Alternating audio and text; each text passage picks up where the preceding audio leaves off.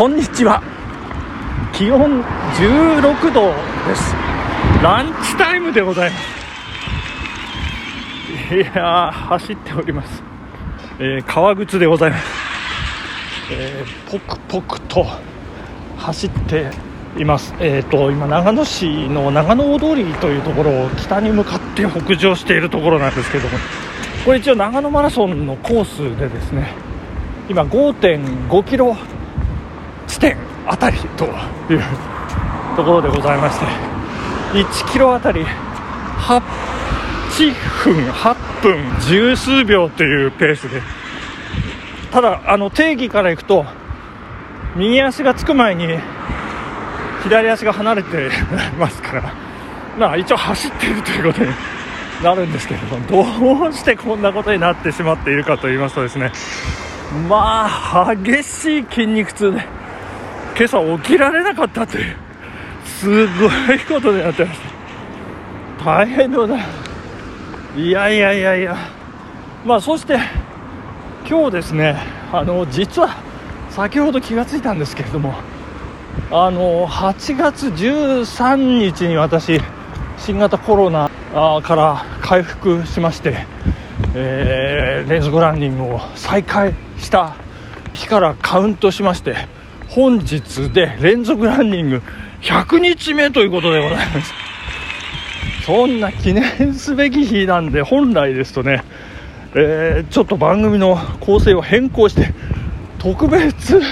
編成ということにしなきゃいけないんですけどもまあこんな状態ですからまあ一応あのダラダラとねいつものように配信させていただくとそんな感じでお許しいただきたいというふうに思っておりますけれども。えー、っと昨日ですねえーあ今長野マラソンのコース今長野通りを離れまして今左折しましてですね、えー善光寺の参道に向けて今上りのコースまあ唯一と言っていいんじゃないでしょうかね長野マラソンで唯一のこの上りがですねあの松本マラソンに比べて全然へのかっぱっていうね何ですかこれこの筋肉痛でも別にね苦ではないというようなことでいや松本マラソンすごかったですねということなんでございますけども。えっとで何の話でしたっけ？ああのあそうそう昨日とか言ってましたけね。昨日。えーまあ雨ですね。あの今朝カラッと上がりまして。昨日雨小雨そぼ降る中長野県大町市にね、えー行きまして、えーいいとこをのねえー四十九日法要そして納骨と一応一通り式を終えて、えー儀式ですね。終えることができましてまあ一安心というところだったんでございますけれどもまあそのお坊さんがですね、えー天正寺という、えー大町市で、え4本の指に入るという大きないや本当に大きな寺でございまして西名西名五郎信盛ゆかりのですね、えー寺。でなんかいろいろ石があるというねあ由緒正しいお寺。そのお坊さんがあのいろいろこう法話をされる中で、えーまあ、永平寺に4年行っていたという 話ですね。いやーさすが。そして東京の方に行ってましたっておっしゃってましたから多分世田谷区なんじゃないかと。いやさすが永平寺ゆかりの大学を出てらっしゃるだけのことあっては非常にいいお話、えー人間的にも魅力あるいいお坊さんだったんですけど。そんな、えーちょっと昨日ですね一つあれと思ったのが、えー納骨する時になんかこう妻と話をしている間で何ですかあの納骨はですね、えーだから骨壺のままこうあのななんですか？あのこたつ板ぐらいの広さのあのお墓の台座みたいな部分。まあ石なんですけどね。その中にこう収めると、まあ、それが納骨ということのようなんですけど長野のこの辺りなんですかね。善光寺平では、えー骨壺というよりも木箱のね骨箱。の中に、まあ、直接お骨が入ってまして。それをこうお墓の中にザザザザとこうねあの 骨を流し入れるというような穴の中にですね。まあそうしますとまあゆくゆく、えー、まあ、土に帰ると。骨がねまあそんな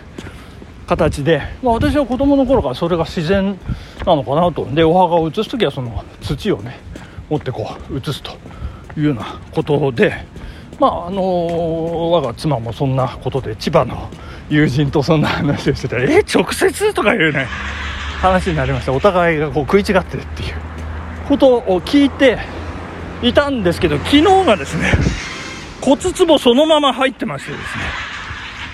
あれ？大町ってそうなのかなと。だから長野の文化圏と松本の文化圏で違うのかなと思ったら、まあ、大町の親戚もいやうちは直接だとか言ってましたんでね。まあですから、まあ、どういうことなのかちょっと、まあ、混沌としているという 状況なんですけども。いやまあ皆さんどうなんでしょうね、まあ、このリスナーの皆さん、えー、納骨骨納めお墓に納める時は骨壺まあ陶器陶磁器陶器ですよね。あの壺みたいなところ本当に壺みたいなところに入れたままお墓にこう格納というかねするのかそれとも、えー、直接骨をねお墓の下の穴の中にザザザと入れるか。まあどっちなんでしょうというね。えー、まあそんな話でですね。まあちょっと、まあ、どうどうでもいいって言っちゃどうでもいいんですけど、まあ、大事といえば大事ですよね、お骨ですからね、遺骨はあの、ね、どういうふうに散骨してくれとか、まあ、遺言でもいろいろあるような状況でございますね、今、善光寺の参道に入って左折しまして、今、下りに 入ってるんですけれどもですね、えー、蕎麦屋の行列がすごいですね。いやー、そば人気ですね。いや何屋さんなんでしょうね今大門南のちょっとここ止まりましょうね。大門南の信号ですね。で今左前方に、えー、見えてます、えー、マンションですね。123456712階建てですかね。かつて、えー、県知事だった田中康夫さんお住まいになって、えー、いたり、えー、ですとかね。え、あと松山三四郎さんもそうなのかな。ちょっとよく分かりませんけど、まあ、この辺り。にお住まいになってらっしゃったという、まあ、こじゃれたね、まあ、1階スペース和和風のこういろいろ店舗がねちょっとおしゃれな店舗が並んでると、まあ、そういったマンションの前で今、えー、信号待ちですね。この、えーと、酒まんじゅう屋さんのお分かりですかね。長野信用金庫大門町支店の蓮会ということでえー、そこで信号待ち、えー、で、えー、今青になりましたんで再開ということでね、え走り始めました。で昨日のですねあのまあ、一連の儀式の中で、えー、ちょっとこう話題になった私の叔父との会話の中でですねまあまあ、あの世間話しょうもない世間話なんですけども、まあ、政府がですね政府がってあの急にあの壮大な話になってますけど あの今、まあ、国会でね、まあ、あのいろいろ議論されている、まあ、これからされるんでしょうけど、えー、防衛費をねあの予算の枠をこう広げようと、まあ、一般会計ですけども、まあ、それにねどうなのかっていうねまあ、あのそのおじいもかなり高齢でございましてあの老人医療費ですとかね、まあ、年金ですとかそういったところを削られて、えー、そういった財源をこう回すっていうのはねどうなのかっていうようなことをね言ってましてまあ私あのいい子ですからねうんうんそうだねそうだねってこううなずいてましたけどまあちょっとですねまあ私の、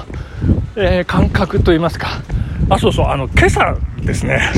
あの母親うちの母親が鼻水が出るとか言ってですねぐじゅぐじゅぐじゅぐじゅしてちょっとこれ同じ話ですからね。あの別に飛んでるわけじゃなくて、えー、そしてあのなんかどうした？なんかなんかあったの？って言ったらなんかちょっとストーブを昼間あのこう節約してこう我慢してあのつけたり消したりって、ね、節約してたらどうもなんか寒かったかもしれないっていうね、えー、そんな話を聞いて思い出したのが今の防衛費の予算枠の話で ございまして。まああのその議論のポイントとしてはですね今やっぱりこうロシアによるウクライナ侵攻ということがありますからやっぱりこう抑止力というものはねあのなんかやっぱりこう、まあ、バランスを取りつつではあるんですけれどもやっぱりこうしっかりね、えー、なんて言うんでしょうね軍拡ということではなくて足りない部分を補うという感覚でですね